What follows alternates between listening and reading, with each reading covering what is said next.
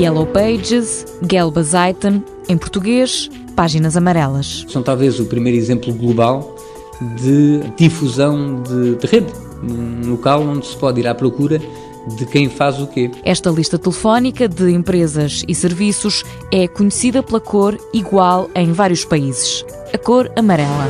Já alguma vez pensou amarelo? Sim, sempre consulto as páginas amarelas. Mesmo sem telefone, utilizo-as muitas vezes. Páginas amarelas. Vá pelos seus dedos. Já não uso, hoje em dia já uso a internet também, não é? Mas foi pelo aspecto histórico de ser uma base de dados de confiança, não é? Onde se ia buscar a informação. Luís Mira, vice-presidente do Instituto Superior de Agronomia de Lisboa, passou a fazer pesquisa nas páginas amarelas online, mas o livro ainda está por casa. Ainda lá está guardado, mas acho que já nem, nem para chegar ao armário é utilizada. O conceito nasceu em 1883 e, três anos depois, Ruben Donnelly publicou oficialmente as primeiras páginas amarelas. Era uh, o sítio de referência onde se podia encontrar uh, uma empresa, uma instituição que faz uma determinada atividade.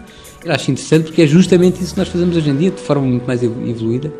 Por isso eu reconheço a utilidade que teve no seu tempo as páginas amarelas. Houve uma evolução e hoje em dia Luís Mira, presidente da Inovisa, aplica este conceito na incubadora do Instituto Superior de Agronomia. Uma das áreas mais importantes de trabalho da Inovisa neste momento é a criação de redes, eh, de redes de transferência de conhecimento e de tecnologia.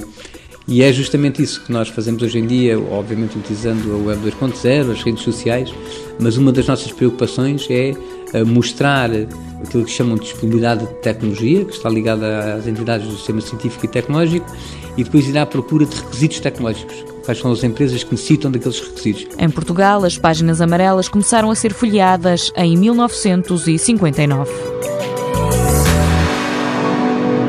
Mundo Novo, um programa do Concurso Nacional de Inovação BSTSF.